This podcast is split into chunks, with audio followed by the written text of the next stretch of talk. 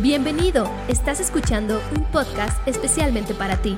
Síguenos en nuestro canal Javalia México. Ah, estoy contento porque sé que, que Dios tiene grandes cosas en esta mañana. ¿Alguien más lo cree? Y quiero empezar leyendo algo que no está en pantallas, pero es una parte de un versículo, de una historia que me encanta, una historia sumamente rica que estoy seguro que va a traer luz a nuestra vida el día de hoy. Y es esta historia cuando Jesús va caminando con sus discípulos y le mandan decir que su amigo había muerto. Y justo e, el momento donde esto sucede lo narra de la siguiente manera. Por aquí lo narra, pero estoy perdido. Está en Juan 11, estaba en otro verso. Si me acompañan.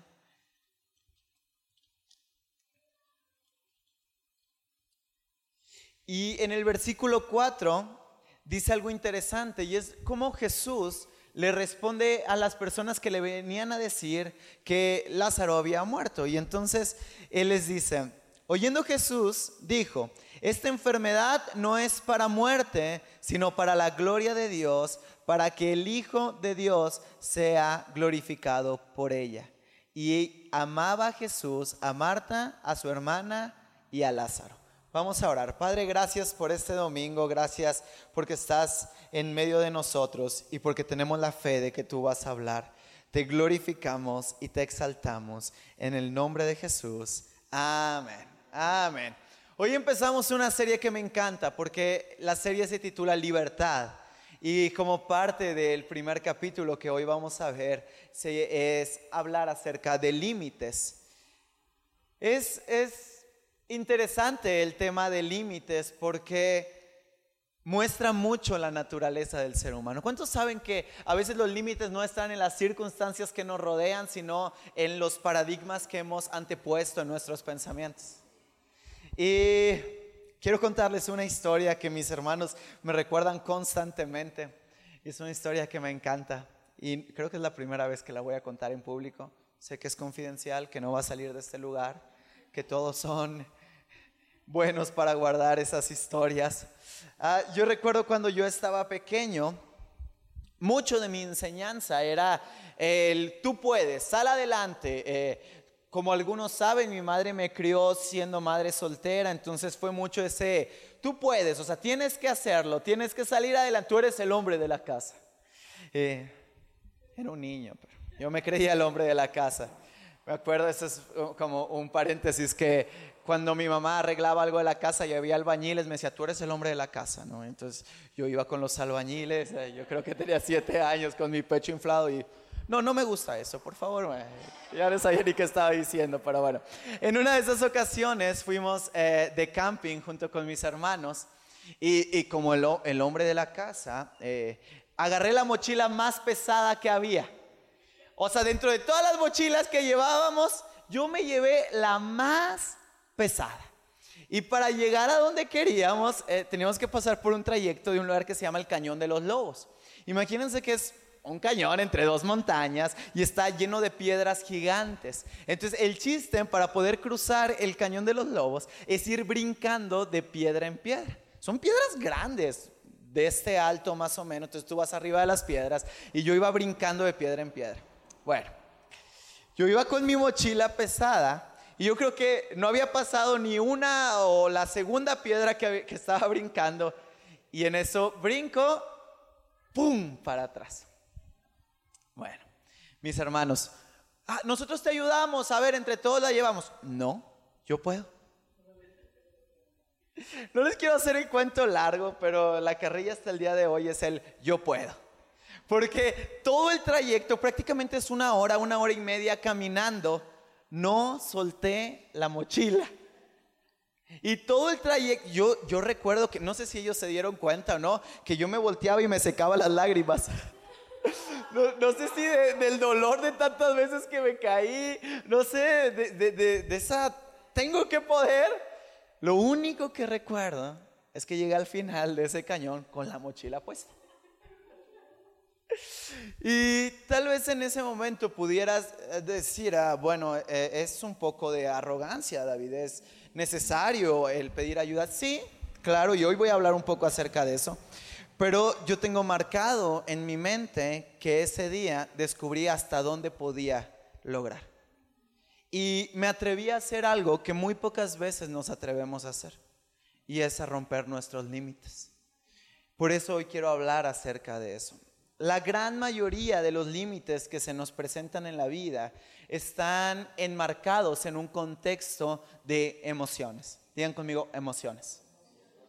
Las emociones nos han limitado, las emociones eh, generalmente nos llevan a que nuestro carácter salga a flor y entonces tal vez reaccionemos de una manera que no sea la más adecuada. ¿Estamos ahí? Nuestras emociones y las circunstancias que rodean nuestra vida nos llevan a que nuestro carácter saque el cobre, como comúnmente se dice. Hay muchas situaciones que a veces quieren venir a, agobiarnos. No sé si a alguien le ha pasado, soy un extraterrestre en, esta, en este lugar, pero hay momentos en donde hay tanta tensión, tantas cosas que no están saliendo bien, tantas circunstancias que no están funcionando, que cuando vienen y me preguntan algo, no respondo de la mejor manera. Creo que soy el único extraterrestre, pero oren por mí, por favor, extiendan sus manos. A veces la, presión del momento, ¿alguien ha estado en ambientes incómodos? Gloria a Dios por esos ambientes incómodos. Entonces esos ambientes incómodos generan que nosotros limitemos la esencia real de lo que somos y entonces empezamos a actuar de determinada manera que no es la correcta. La historia de la muerte de Lázaro me encanta porque el contexto de esa historia es un contexto donde las emociones limitan la fe de personas. Todos hemos enfrentado momentos difíciles en la vida, todos hemos tenido momentos en los cuales pareciera no ser el mejor día ni la mejor semana, pero sabes una cosa, el que las circunstancias que nos rodean estén desfavorecidas para lo que nosotros creemos o soñamos, no involucra que Dios nos siga siendo fiel. Y me encanta estos primeros versos con los que empecé hablando, porque vienen a Jesús y le dicen, oye, Lázaro ha muerto. Y Jesús les dice, esa muerte no es para tristeza, sino es para mi gloria, porque yo voy a hacer algo con lo que está sucediendo. Y el verso siguiente dice, y Jesús amaba a Marta, a su hermana y a Lázaro. Vamos a tener esto en mente, porque estos son los primeros versos de la historia.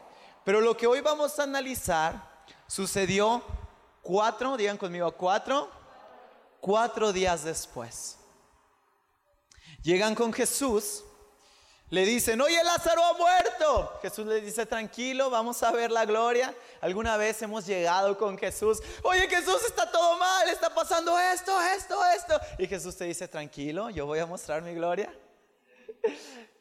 Y me encanta porque después de este primer contacto, Jesús todavía les dice a sus discípulos, vámonos acá y vamos a seguir compartiendo y vamos a tardarnos un poco más de tiempo. ¿Por qué? Porque a Jesús no le gusta hacer milagros pequeños. Resucitar de una hora, sencillo. Vamos a esperar cuatro días. Y a los cuatro días transcurridos, ¿alguien se, alguna vez ha olido un perro muerto? ¿Cómo huele? ¿Rico? Ok, eso el cuerpo se descompone. Ahora imagínense, habían pasado cuatro días desde que Lázaro ya no estaba con nosotros. Lázaro había fallecido. El amigo de Jesús ya no estaba. Él mismo cita, Jesús lo amaba. Ok, ok, ok, ok. Jesús, ¿tú nos amas? Sí. Pero cuando corro deprisa porque tengo una necesidad, ¿decides tardarte cuatro días en responder? No, ¿sabes qué? Yo creo que Dios no existe porque llevo cuatro días esperando que Él venga. Yo creo que Jesús no nos ama porque llevo cuatro días esperando que Él responda. Yo imagino a Marta y a María en las conversaciones de su casa. ¿Sabes qué, Marta? Ese Jesús se hizo famoso y se olvidó de nosotros. ¿Sabes qué, Marta? A ese Jesús, yo creo que Marta le decía a María, María, a ese Jesús en el cual gastaste tu perfume y lo ungiste y estuviste a sus pies mientras yo andaba trabajando, ese, ese tiempo que estuviste con Él no sirvió de nada. Porque cuando lo necesitamos, no está con nosotros. Y en la vida a veces suceden estas circunstancias. Las circunstancias o el cóctel de situaciones de la vida nos ponen en un punto en el cual podemos llegar a limitar nuestra fe en Dios y decir, cuatro días, cuatro semanas, cuatro años, y Él no viene. Yo creo que se olvidó de nosotros. El verso 17, lo tenemos en pantalla, en adelante, narra el momento en el cual Jesús, después de esos cuatro días, decide ir a la aldea en el cual estaba Lázaro enterrado. Y dice así, si me acompañan en la lectura. Vino pues Jesús y halló que hacía ya cuatro días que Lázaro estaba en el sepulcro. Betania estaba cerca de Jerusalén, como a 15 estadios de los gallos y muchos de los judíos habían venido a Marta y a María, ¿para qué? Para consolarlas por su hermano. Entonces Marta, cuando oyó que Jesús venía, salió a encontrarle, pero María se quedó en casa. Y Marta le dijo a Jesús, Señor, si hubieras estado aquí, mi hermano no habría muerto. Mas también sé ahora que todo lo que pidas a Dios, Dios te lo dará. Ahora vamos a empezar a analizar esto. Jesús viene después de cuatro días y dice que había muchos judíos que estaban consolando a Marta y a María. Primer principio, la gran mayoría de nuestros límites dependen de las personas de las que nos rodeamos. Marta y María estaban en un momento de duelo y naturalmente cuando alguien está en un momento difícil, ¿qué es lo primero que buscamos? tranquilo, chiquito, todo va a estar bien. ¿Sí? Pero ¿cuántos sabemos que a veces los apapachos no nos ayudan a ver realmente el potencial que Dios quiere en medio de las circunstancias? Sabes, somos humanos y en el contexto de nuestra generación buscamos constantemente el momento más cómodo, el lugar en el cual mis emociones están bien, el lugar en donde no se vea afectados mis dogmas o creencias, el lugar en donde lo que yo quiero, eso se haga. Y nos rodeamos generalmente de gente que apapacha esas cosas que apapacha las emociones que tal vez no son correctas. Oye, Jesús ya les había dicho que esa enfermedad no era de muerte, sino para ver la gloria. Pero ellos lo primero que hicieron, Marta y María, es, ay, vengan todos estos judíos y apapáchenos, porque la muerte de Lázaro está presente. A veces los consejos que más nos incomodan son los consejos que más nos ayudan a romper nuestros límites. Busca consejos que no sean cómodos en tu vida, porque esos consejos que no son cómodos te llevarán a romper los límites emocionales en los cuales hoy estamos. Y entonces, Jesús entra y dice que Marta sale al encuentro de Jesús.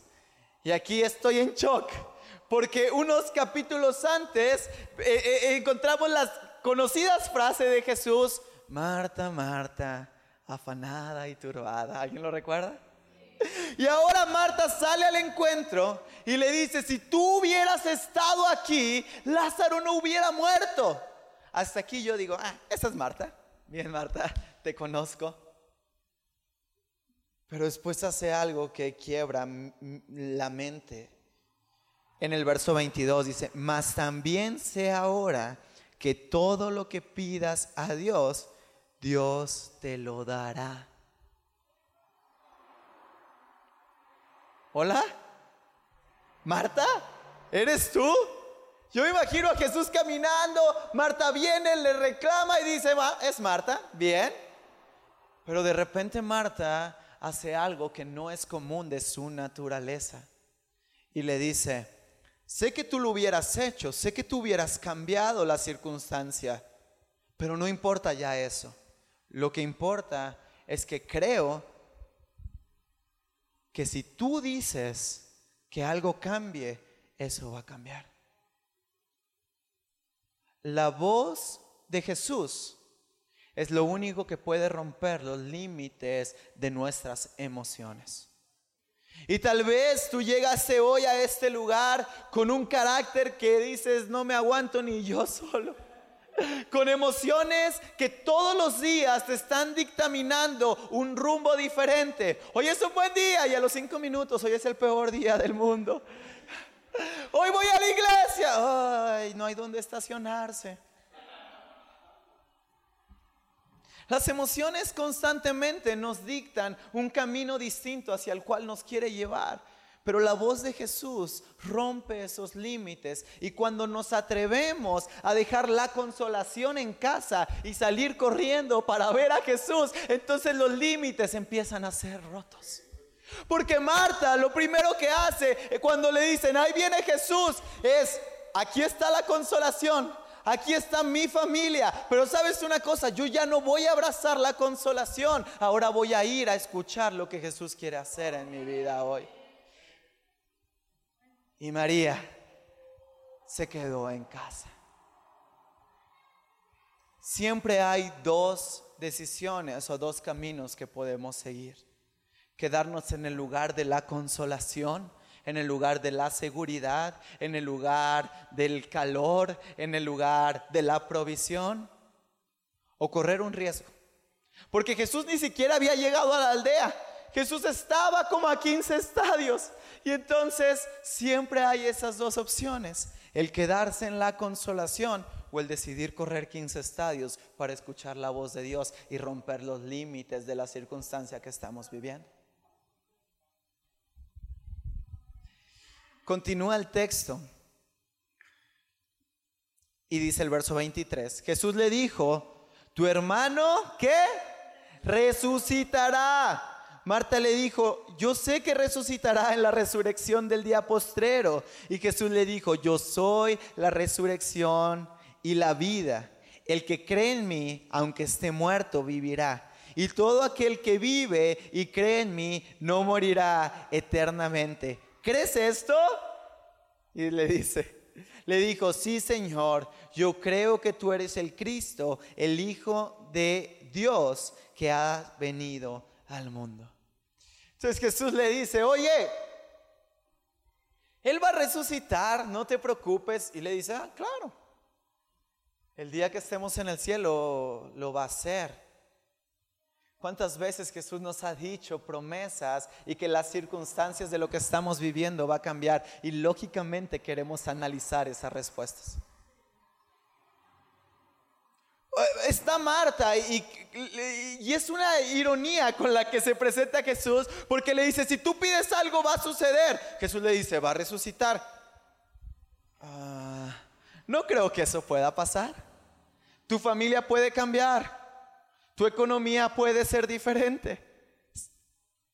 ¿Sí? Las circunstancias de tu trabajo puede cambiar.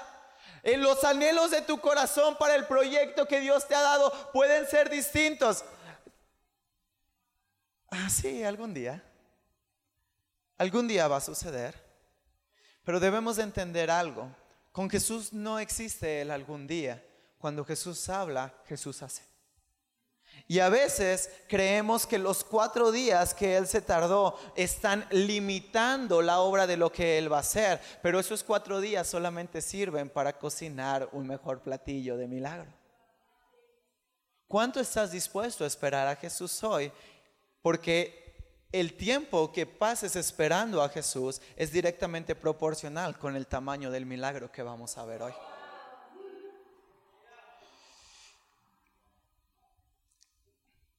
Pasando los versos, dice que en el verso 28 al 32, él llega, María sale y hay una, una diferencia abismal entre Marta y María.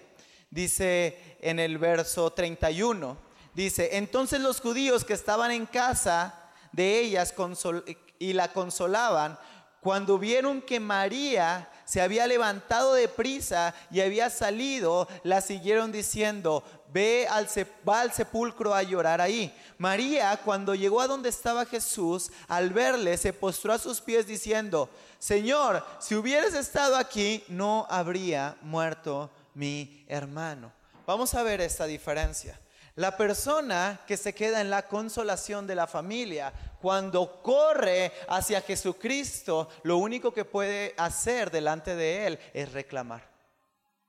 La gran diferencia entre poner nuestros ojos en Jesús y ponerlo en nuestras circunstancias es que en uno hay un contexto de fe. Si tú hubieras estado hubiera cambiado, pero yo sé que tú todo lo puedes hacer. Y la otra persona lo único que puede hacer es reclamar. ¿Alguien conoce gente que solo reclama? La gente que solo reclama es la gente que no tiene fe. Porque demanda algo que no cree que pueda suceder. Porque lo que Marta estaba, lo que María estaba haciendo en el momento en el cual solamente reclama a Jesús es decir, yo no creo que tú seas suficientemente grande para que el dolor que yo estoy viviendo se vaya de mi vida hoy.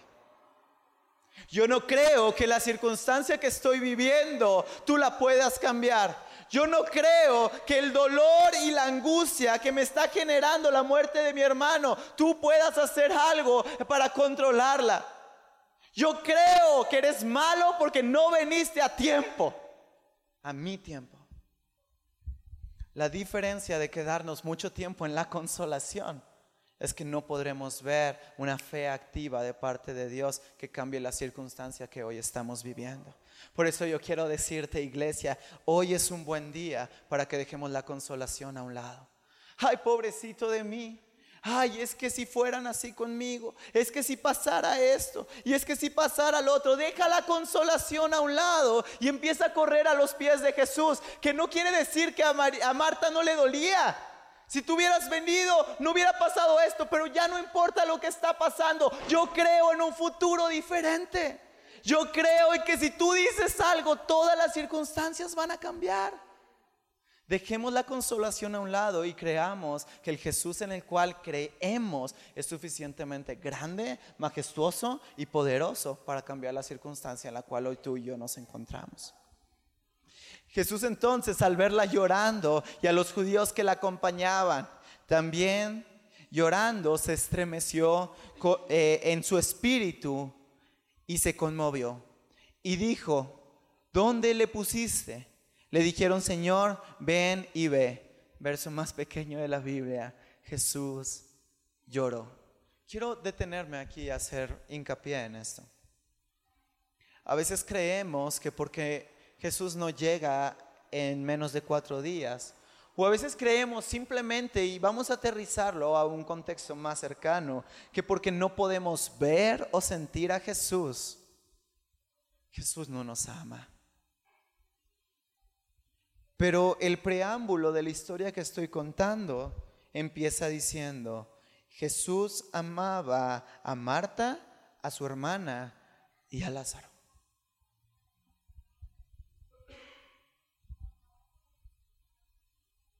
Jesús le duele lo que a ti te duele. Y tal vez tú llegaste a este lugar creyendo que, bueno, tengo que ir a la iglesia porque es nuestra tradición, ¿no? Pero sabes una cosa, a Jesús le duele las cosas que a ti te duelen. ¿Alguien alguna vez se ha sentido completamente incomprendido? Nadie puede entender esto que yo estoy sintiendo. ¿Sí? Jesús lo entiende. En la complejidad de nuestro ser siempre está el razonamiento lógico de Jesús diciéndonos, te amo por encima de lo que tú estás pensando o viviendo hoy. Tal vez tú veniste a este lugar creyendo que Él está distante, que Él está lejos, pero quiero decirte algo. Jesús lloró por alguien que amaba. Y yo creo fielmente que Jesús muchas veces sigue llorando por algunos de nosotros.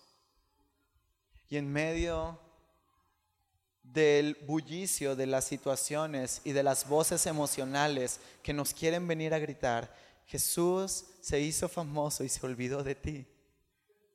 Él sigue derramando lágrimas por el dolor que tú y yo sentimos. Jesús no es una persona falta de, eh, de, emociones, Jesús no es una persona insensible o que le falte corazón. Jesús es alguien que nos ama. Y el acto de la cruz no es solamente un momento, sino que es un presente continuo en la eternidad de la manifestación del amor para nuestras vidas. Porque a veces decimos, ah, Jesús nos ama, por eso murió en la cruz, pero por eso su sangre se sigue derramando hasta el día de hoy para cubrir cada una de nuestras fallas, de nuestras angustias, de nuestras enfermedades y de nuestros dolores. Él nos ama con amor extravagante. Y eso es algo que tienes que entender hoy. Porque el entender que Jesús lloró por alguien, el entender que Jesús llora por nosotros, el entender que Jesús nos ama, nos va a llevar a romper los límites de la fe que tenemos en Él. Porque ya no solamente estoy creyendo en el Jesús que fue muerto en la cruz, sino estoy creyendo en el Jesús que constantemente sigue derramando de su sangre por amor por cada uno de nosotros. Isaac, ¿me puedes apoyar? Todavía me va a tardar más, pero...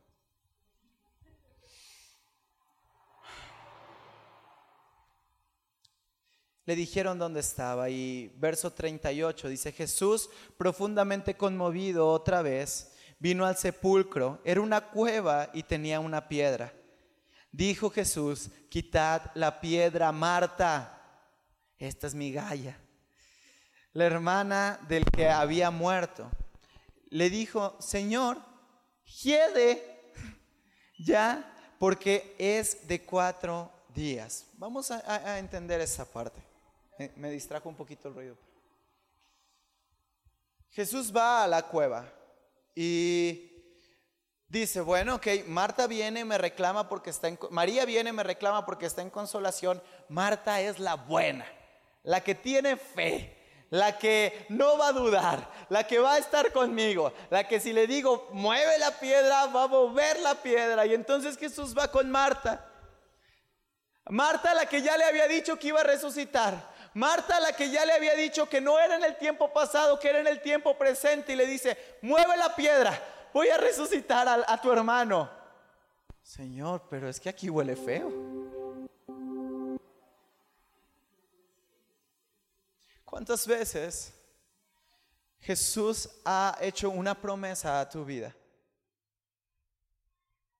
Pero el límite de no ir hacia la voluntad de Dios porque simplemente no es lo más cómodo para nosotros, nos ha detenido de ver el milagro que nuestra alma está esperando.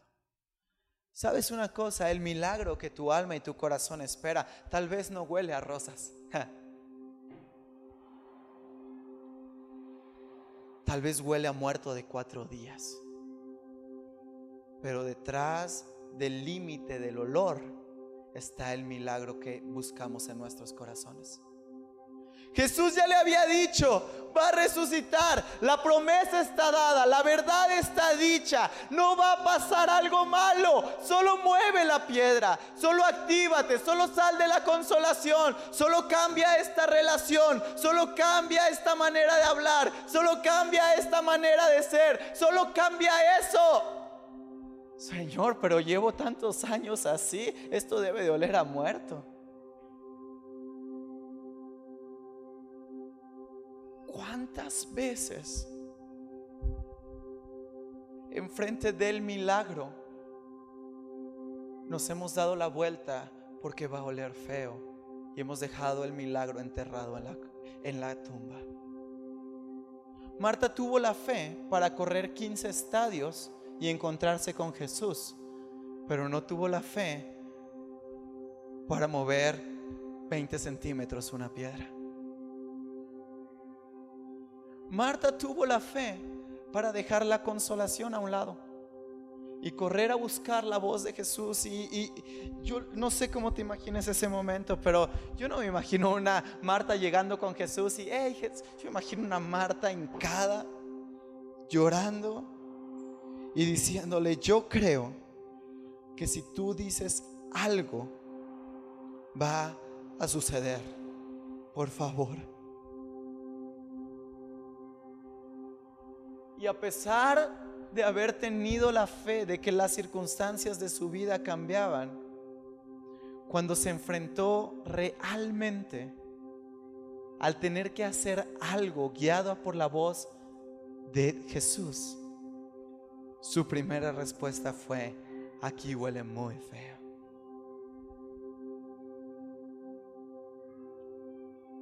Nuestras emociones hacen que la percepción del ambiente sea equivocado.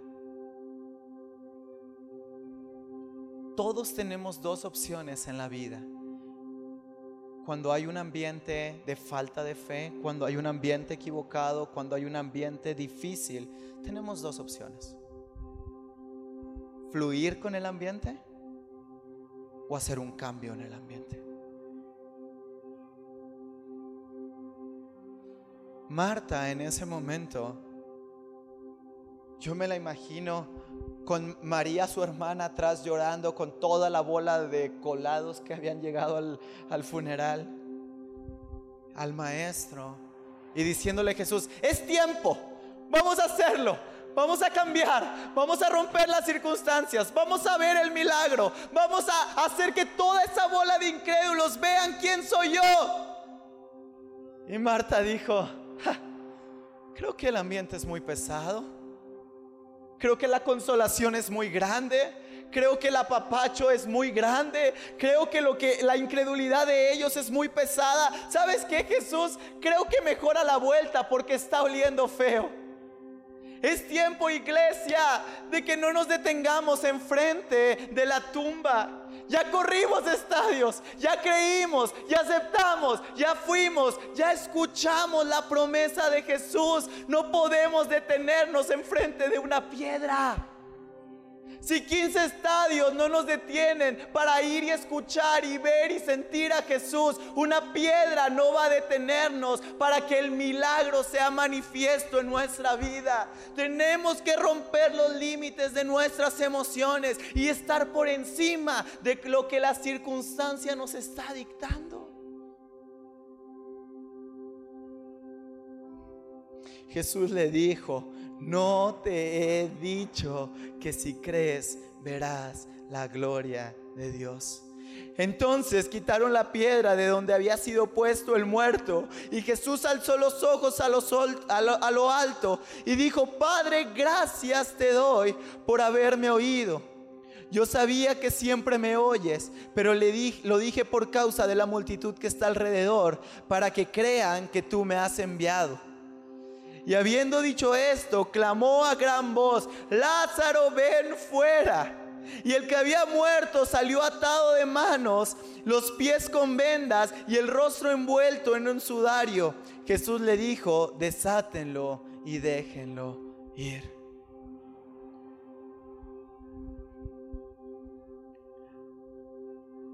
Los límites que se nos presentan en la vida emocional no son para muerte, son para ver la gloria de Dios.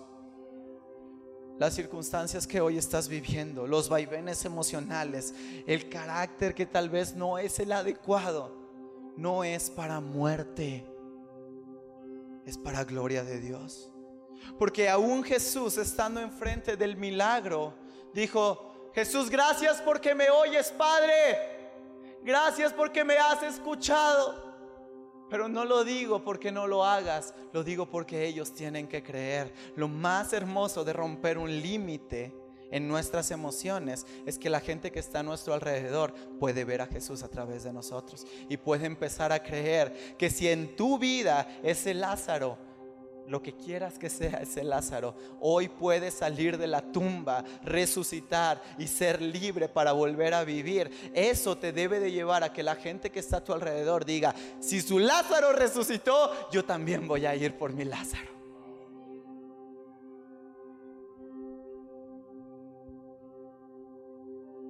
El problema es que romper límites es muy difícil. Por lo siguiente, verso 45 ya no me acuerdo si lo puse en la pantalla. Entonces, muchos de los judíos que habían venido para acompañar a María vieron lo que Jesús había hecho y creyeron en él. Pero algunos de ellos fueron a los fariseos y le dijeron lo que Jesús había hecho. Cada vez que nosotros nos atrevemos a romper los límites, va a haber dos tipos de personas a nuestro alrededor. La consolación, los que nos abrazan. Algunos han de decir, bueno, este es Jesús, voy a creer. Pero el resto irá hacia la religión y dirá, esto no puede suceder. Vamos a matar a ese Jesús. Siempre va a haber gente a nuestro alrededor que quiera volver a matar al creador de milagros en nuestra vida. Siempre va a volver a haber voces que nos van a decir que no podemos, que la piedra es muy pesada, que huele muy feo, que no es posible. Cada vez que tú rompes un límite en tus emociones y cambias un ambiente y cambias una circunstancia y cambias un momento y eres luz en medio de la oscuridad, los religiosos serán molestados. Lo que ellos no saben, porque justo en esos versos el sumo sacerdote hace el complot para matar a Jesús. Lo que ellos no sabían es que incluso sus planes de mal son el plan divino para que ya no solamente resucitara un Lázaro, sino para que todo Querétaro resucitara el día de hoy.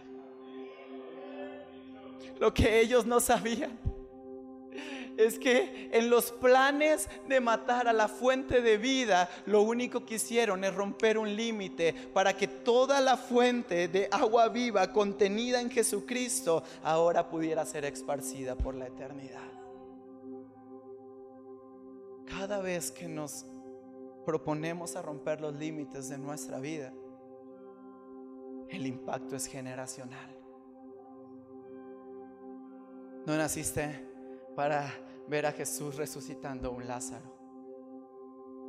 Naciste para ir y resucitar a una ciudad. Porque la fuente de agua viva fue traspasada y ahora corren ríos de justicia y de amor a través de cada uno de nosotros. David, pero ¿cómo puedo romper esos moldes emocionales? Jeremías 17 enmarca esta parte. Verso 7. No, verso 5. Así ha dicho Jehová, maldito el varón que confía en el hombre y pone carne por su brazo y su corazón se aparta de Jehová será como la retama en el desierto y no verá cuando viene el bien, sino que morirá en la sequedad en el desierto, en la tierra despoblada y deshabitada. Bendito el varón que confía en Jehová y cuya confianza es Jehová, porque será como un árbol plantado junto a agua que junto a la corriente echa sus raíces y no verá cuando viene el calor, sino que su hoja estará verde y en el año de la sequía no se fatigará en, dejar, eh, en dejar de dar fruto. Engañoso es el corazón más que todas las cosas y perverso. ¿Quién lo conoce? Yo Jehová que escudriño la mente, que pruebo el corazón para dar a cada uno según su camino según el fruto de su obra. El grave problema que enfrentamos en la vida y las circunstancias emocionales en las cuales tú estás hoy es porque tus ojos están puestos en el hombre. Marta y María vieron a su hermano morir y vieron a los judíos que lo consolaban. Pero solamente una decidió cambiar el ángulo de su visión y dejar de ver a los judíos.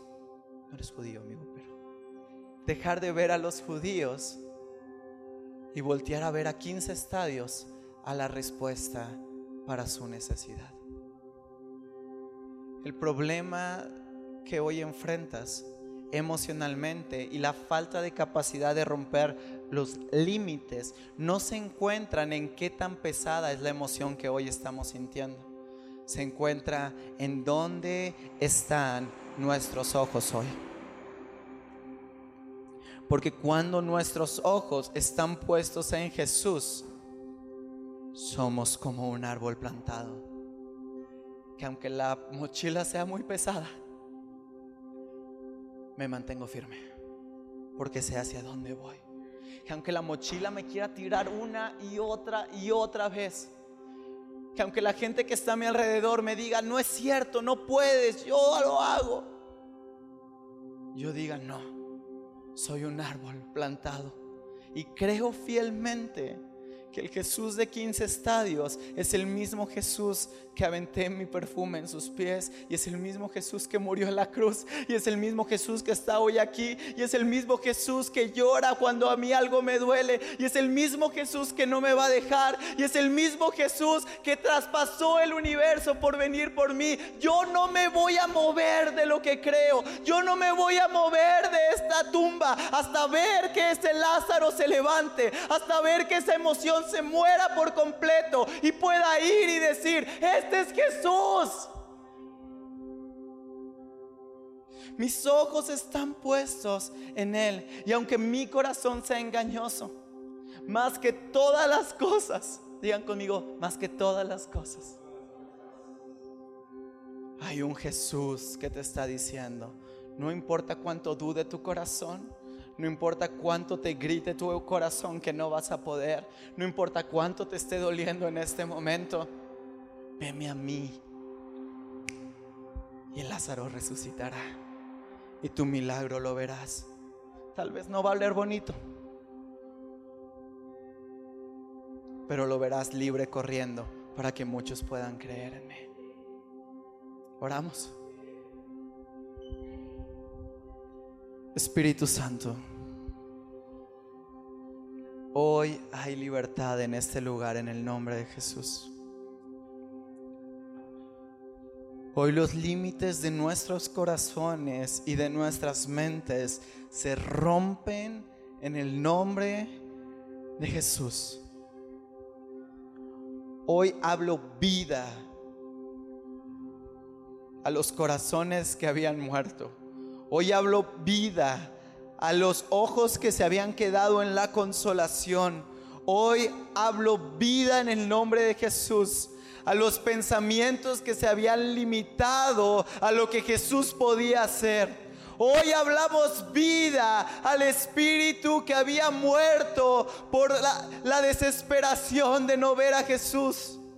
Hoy hablamos vida en esa iglesia y creemos fielmente que no va a haber límite para poder ver la gloria de Dios. No les he dicho que si creen verán la gloria de Dios. Hoy decimos como iglesia, creemos Jesucristo en lo que vas a hacer en esta generación. Creemos Jesús en lo que vas a hacer en nuestras vidas. Y fielmente, Padre, corremos, corremos, corremos, corremos, Señor. No importa si son 10, 15, 20, 30 estadios. Hoy corremos para ver tu rostro. Hoy corremos para ver tu respuesta. Hoy corremos para ver a Querétaro cambiado. Hoy creemos, Señor, en que el milagro está enfrente de nosotros y una piedra no nos va a detener. En el nombre poderoso de Cristo Jesús. Muchas gracias por escucharnos y recuerda que en Javalia juntos conectamos generaciones con Dios que cambian el mundo.